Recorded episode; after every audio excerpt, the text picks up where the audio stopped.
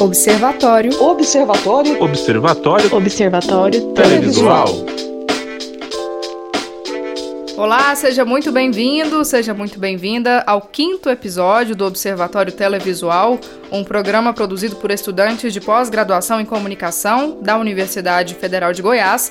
Toda semana nós nos encontramos aqui no streaming, também na rádio universitária da UFG, para fazer uma análise crítica de alguns programas da mídia, analisar como eles estão cobrindo o coronavírus, né, a epidemia, a pandemia de coronavírus. Eu sou Bárbara Falcão, estudante do mestrado, e aqui comigo estão, por ordem alfabética, Bernadette Coelho. Olá, Bernadette, tudo bem? Oi, Bárbara, tudo bem? Oi, Edson. Oi, Jaine, tudo bom? Oi, Bernadette. Oi, Bárbara. Oi, Jaine. Aqui é o Edson, tudo bem? Olá, gente, tudo bem com vocês? Além da Bernadette Coelho, que é doutoranda, o Edson Leite, que já falou aí oi pra gente, também é doutorando, e a Jaine Lima, assim como eu, é mestranda. Vamos começar então por você, Bernadette, tá todo mundo acostumado já. Hoje nós separamos um tema interessante que tem dado o que falar, que são as participações ao vivo dos repórteres. Você que analisa o jornal Anhanguera, primeira edição, o que, que você tem observado de diferente aí nessa cobertura do coronavírus? Isso, Bárbara. É, olha só, o link, né, o ao vivo é também chamado de net ou de link. E o link, de acordo com o dicionário de comunicação do Rabassa e Barbosa, ele é a conexão entre o estúdio de uma emissora de TV e uma unidade móvel para transmissão de imagens. E é um recurso muito usado nos telejornais. O link sempre esteve ligado ao sentido da urgência, né? Ou seja, quando é preciso dar uma notícia importante que aconteceu recentemente ou que está acontecendo. Antes da pandemia, a emissora que eu observo sempre valorizou as entradas ao vivo, mas era em número menor.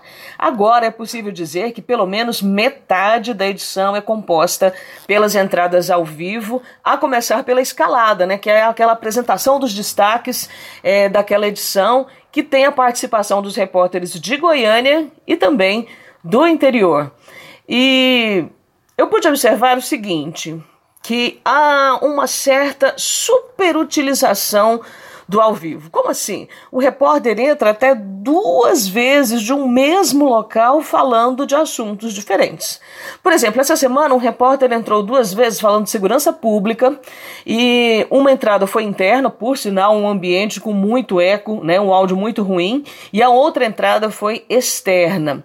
Nessa entrada externa, olha só, Edson, Jaine, Bárbara, ele tinha dois entrevistados. Então o enquadramento ficou aberto, aparecendo os três na tela. E na hora de trocar de entrevistados, né, naquela situação de oferecer o segundo microfone, foi preciso auxiliar entrar rapidamente em quadro para fazer a desinfecção do aparelho e ceder então ao segundo entrevistado. Essa situação é muito estranha, foi muito estranha. Parece que o auxiliar entra do nada para compor a cena, faz o serviço rapidinho e sai. Mesmo explicando, porque o repórter fica explicando aquela situação, é uma interferência muito estranha. Em outra situação, o repórter entra apenas com o chamado stand-up sem nenhum entrevistado. Há um tempo atrás, eu e a professora Ana Carolina, a gente fez um estudo sobre a banalização das entradas ao vivo nos telejornais, em um telejornal de uma emissora do Nordeste. E a gente percebe que, em alguns casos, é justamente isso que acontece. O link é usado apenas para preencher o tempo do telejornal, com informações que poderiam virar simplesmente uma nota seca.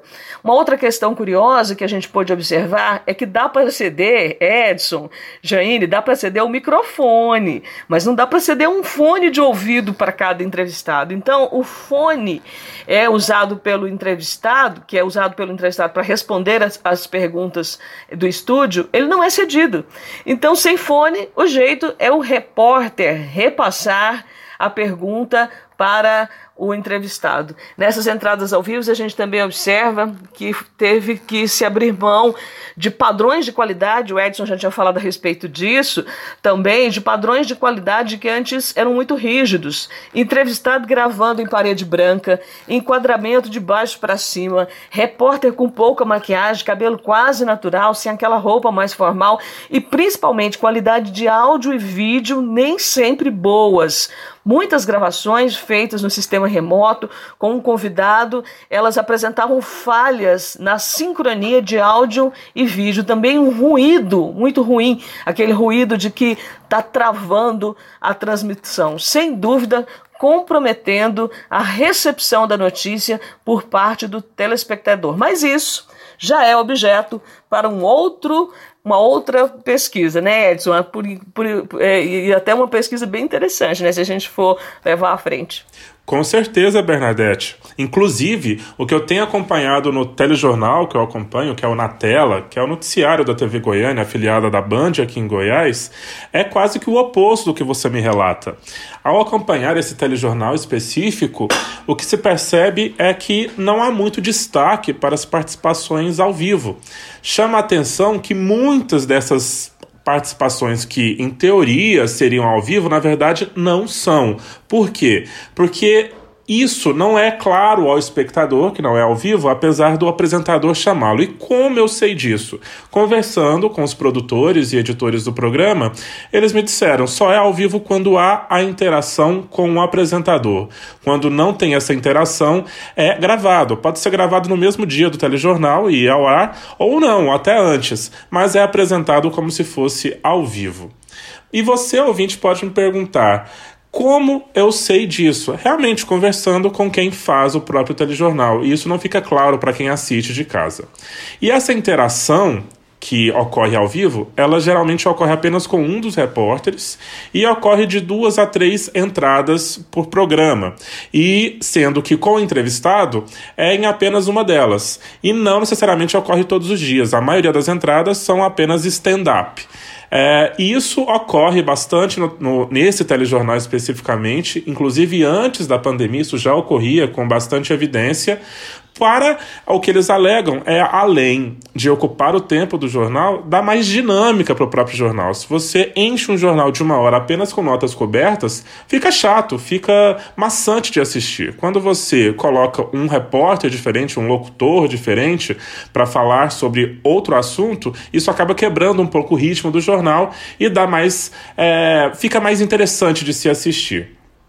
As entrevistas ao vivo que sempre ocorrem, quando ocorrem, é na redação da TV, com o repórter e entrevistados afastados e ambos fazendo uso da máscara. E vale lembrar também que a redação está esvaziada, uma vez que os produtores, que são dois, estão trabalhando de casa, em home office, e as editoras ficam, nesse momento, e até durante a, a exibição do programa, no switcher. E o switcher, o que, que é? Ele funciona como um cérebro do telejornal, fica numa sala separada, e é onde a equipe de edição de, define as sequências de matérias que vão ao ar e até o enquadramento dos apresentadores e, ou dos repórteres no estúdio. E tudo isso é feito para que o programa chegue com a qualidade maior e melhor na casa do telespectador. Por hoje é só a minha análise do Na Tela e eu fico também curioso para saber o que a Jaine tem encontrado lá no Popular, na versão aí no programa Prosa News que o, que o, o Popular faz no Facebook e nas redes sociais. Então, Edson, durante as edições diárias do Prosa News, os repórteres do Jornal Popular continuam fazendo as entradas ao vivo normalmente.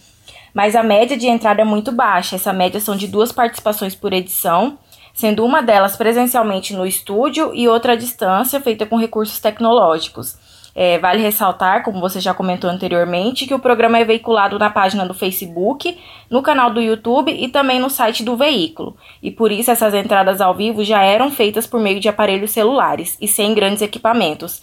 E com a chegada da pandemia e, consequentemente, isolamento social, isso foi mantido no programa. É, os jornalistas participam das edições sempre sozinhos, ou seja, sem entrevistados, né? E eles comentam sobre o conteúdo apurado e, e as entrevistas realizadas anteriormente.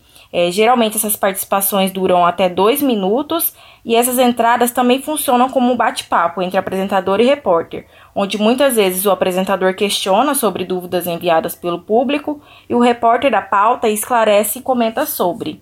É, vale comentar também que todas essas entradas ao vivo estão diretamente relacionadas com o novo coronavírus, é, seja com o repórter comentando sobre as mudanças adotadas pelos municípios do estado, abertura ou fechamento dos setores, novas confirmações de casos e muitos outros assuntos relacionados diretamente ao Covid-19. Agora vamos combinar uma coisa, gente, principalmente Edson e Bernadette. É, a Bernadette introduziu um pouco isso, mas eu quero reforçar isso. Com essas entradas feitas de casa, esse ideal de perfeição ele fica muito longe, né? Inclusive, a gente teve recentemente a cena de um cachorrinho fazendo suas necessidades ali ao fundo, com a repórter fazendo sua participação. E assim, é uma coisa engraçada de se ver e não tem como você exigir uma perfeição de quem tá na sua casa, né? Alguma coisa pode acontecer ali naquele momento e tem que aceitar isso, né? É, na verdade, é, quando você faz essas participações de casa, muitas vezes você não tem tanto controle assim, né? Principalmente do cenário, né? O que está acontecendo ali atrás, no cenário, né? Se, se tem iluminação boa, se não tem, se tem aí algum aparecido, né? Querendo, né? Aparecer. Então, é, é, na verdade, você perde um pouco desse controle é, do que está no seu cenário, do que está acontecendo. E é a mesma coisa quando você perde é, o controle do que, de qual cenário, em qual cenário o entrevistado está, né? Como eu falei para vocês, a gente está gravando em parede branca. Antigamente, é, nos padrões que a gente tinha, era impensável você gravar com um fundo de parede branca. O telejornalismo teve que se reinventar. E por que? Que isso acontece? Porque é preciso alcançar um telespectador cada vez mais exigente, mas também cada vez mais é, bombardeado por informações nas redes sociais, em outros veículos, e acaba por tornar a, o papel da TV diferente do que era há alguns anos atrás, que a TV tinha o domínio sobre o que é instantâneo, hoje não tem mais. Bom, na próxima semana nós vamos falar sobre a participação do público. Estaremos nas plataformas de streaming também toda quinta-feira, às seis e meia da tarde ou da noite, se você preferir, na Rádio Universitária da UFG nos 870M. A orientação desse programa é da professora Ana Carolina Temer. Se você tem alguma dúvida, sugestão, reclamação, pode mandar um e-mail para gente no observatório televisual@gmail.com. Até semana que vem. Tchau, Bárbara. Tchau, Bernadette, Jaine. E um salve especial para quem está em casa nos acompanhando. Muito obrigado e até mais. Obrigada, gente. Até a próxima semana. Foco e fé. Semana que vem, se Deus quiser, a gente está de volta.